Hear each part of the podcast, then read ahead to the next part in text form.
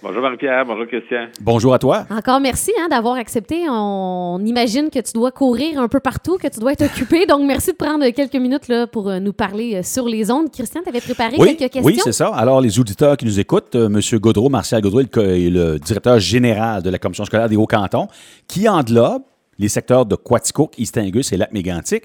Euh, alors, et bien sûr, les écoles primaires, comme vient de dire Marie-Pierre, commençaient lundi.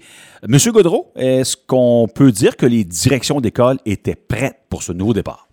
Ah, tout à fait. Puis les directions d'école euh, ont travaillé euh, très fort la semaine dernière à tout mettre en place avec leur équipe. l'équipe école, les enseignants, le personnel de soutien, le personnel professionnel. Donc, il y, avait tout mis en œuvre là, pour s'assurer d'une rentrée réussie.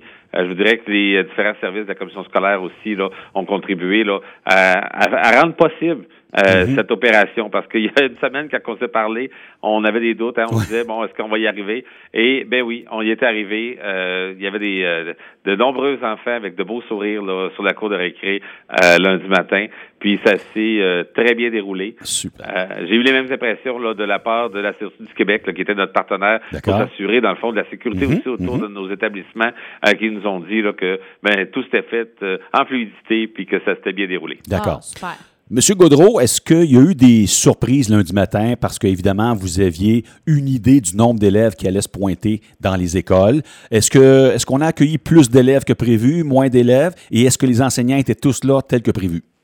Oui, bon, du côté du personnel, tout le monde était au rendez-vous. Ça, c'était une bonne nouvelle. Mhm. Euh, comme on avait déjà discuté, on avait des gens du secondaire aussi là qui étaient venus combler euh, les places là, pour les groupes supplémentaires qu'on avait dû créer ou les absences là, de gens qui n'étaient pas là. Donc, tout le personnel était en place, était au rendez-vous. Au niveau des élèves, ben, on a eu des surprises euh, du côté du transport scolaire où il y a des gens qui avaient euh, pas nécessairement réservé des places ou oh. d'autres parents qui avaient réservé des places, mais finalement qui, qui avaient changé d'idée. Donc, on a eu à faire de petits ajustements lors de notre premier circuit du matin lundi. Au niveau des écoles, euh, avec les entrées, les départs, on est resté somme toute assez stable. Euh, dans le secteur de Quaticook, là, le chiffre final, le monde qui était dans les classes, on est à 68% euh, de jeunes qui étaient de retour en classe le lundi matin. Un petit peu moins que prévu, parce qu'on avait prévu, je crois, 73 oui, dans le secteur de Quatico? il y a 73% des gens qui s'étaient manifestés. Je sais qu'il y a des gens qui avaient voulu réserver une place, mais qui se sont dit euh, on va regarder ça aller, puis euh, on va regarder si ça se passe bien, puis ça se passe bien, ben j'irai. Puis d'ailleurs, c'est ce que les directions me manifestaient ce matin. Ils me disaient ben on a beaucoup d'appels de parents qui disent bon ben ça s'est bien déroulé, fait que j'aimerais peut-être ça aussi euh, envoyer mon enfant. Et ça, est-ce que c'est problématique, Monsieur Godreau? Ben, c'est sûr S'il s'ajoute deux, trois élèves de plus. Le ministre de l'Éducation en a parlé. Euh, ça, ça, nous prend un, délai pour euh, accueillir les enfants parce que présentement, ben, on a réussi à rentrer dans nos écoles, on a réussi à faire la composition de nos groupes avec la distanciation. C'est sûr que si on avait un nombre important d'enfants qui se manifestaient et qui voulaient revenir, ben, il faudra euh, arranger, dans le fond, réarranger nos groupes. Euh, puis la même chose du côté du transport scolaire. Présentement, nos autobus sont tous plein. Puis là, quand on dit plein, il y a 12 enfants dans les autobus. Euh, c'est selon les normes là, de, euh, qui ont été dictées par la santé publique. Euh, s'il y a des gens qui ont besoin de transport, on demande aux gens qui reviennent à l'école, ben un, si on peut s'arranger, on le fait. Mais si on a absolument besoin de transport, ben on a besoin de délai peut-être d'une semaine, là, ce qui peut être moins intéressant pour les parents, mais c'est le temps que ça nous prend là, pour tout réorganiser les circuits. Là. Donc, Martial, j'imagine que pour des parents ou des enfants là, qui changeraient d'idée, est-ce que c'est mieux quand même de prendre le temps de téléphoner à l'école? Euh, plutôt que surprise, on arrive comme ça à l'école, on serait mieux de lâcher un petit coup de fil peut-être? Ah, assurément. Puis ça, c'est le, c'est le mot du ministère, mais c'est aussi la commandation que je vais faire. Là. On n'accueillera aucun enfant qui n'est pas inscrit. Donc, si un parent dit, ben finalement, j'ai changé d'idée, puis j'ai le goût d'envoyer mon enfant à l'école, euh, il appelle la direction. Et euh, nous, ce qu'on demande, c'est sûr que le parent qui dit, je, je reviens, j'ai pas besoin de transport, et, et dans le groupe visé, il y a de la place. Bon, c'est sûr que l'accueil va se faire plus rapidement, mais c'est sûr que si on a besoin de transport ou si le groupe est plein, mais il y aura peut-être un délai entre le moment où le parent manifeste son intention et le moment où on va réellement pouvoir accueillir les jeunes. D'accord. Au niveau des autobus, au niveau de l'entrée, euh, l'entrée le matin. Nécessairement, il y a autant d'autobus qu'avant parce que euh, y a, moins de monde dans les autobus, mais il y a autant d'autobus. Et forcément, il y a beaucoup plus de parents qui viennent avec leur auto. Il y a des parents qui arrivent avec les jeunes à pied aussi. Euh, autour de l'école, ça doit être euh, assez fébrile. Je veux dire, est-ce qu'il y a des policiers qui... euh, vous, avez, vous avez effleuré le sujet tantôt, mais est-ce que vous faites sortir les gens qui, montent à bord de l'autobus dans un premier temps?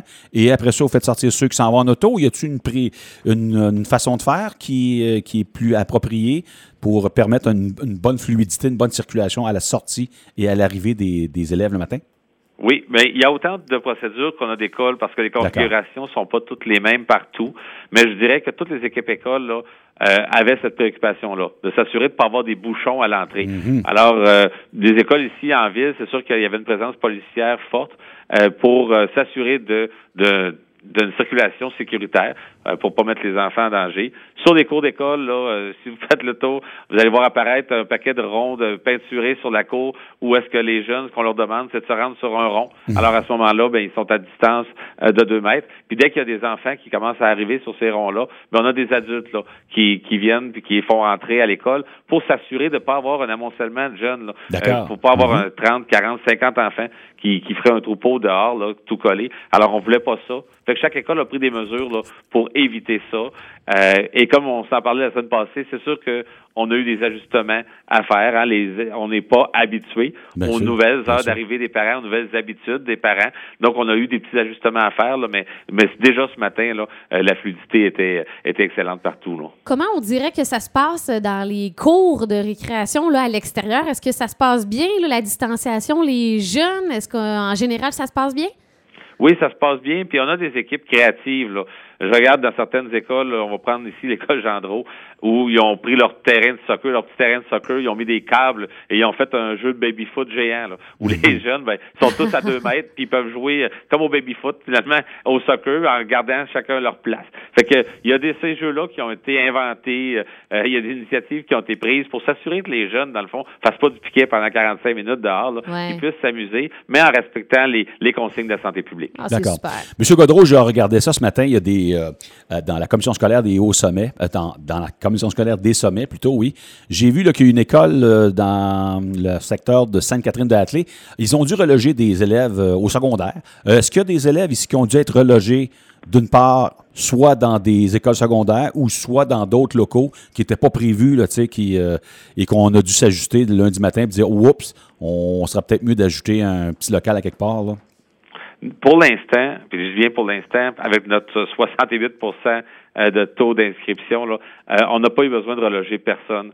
Donc, euh, tous les jeunes ont trouvé euh, une chaise dans l'école euh, qu'ils fréquentaient. Maintenant, c'est sûr qu'on a dû être créatif, on a dû agrandir par en dedans.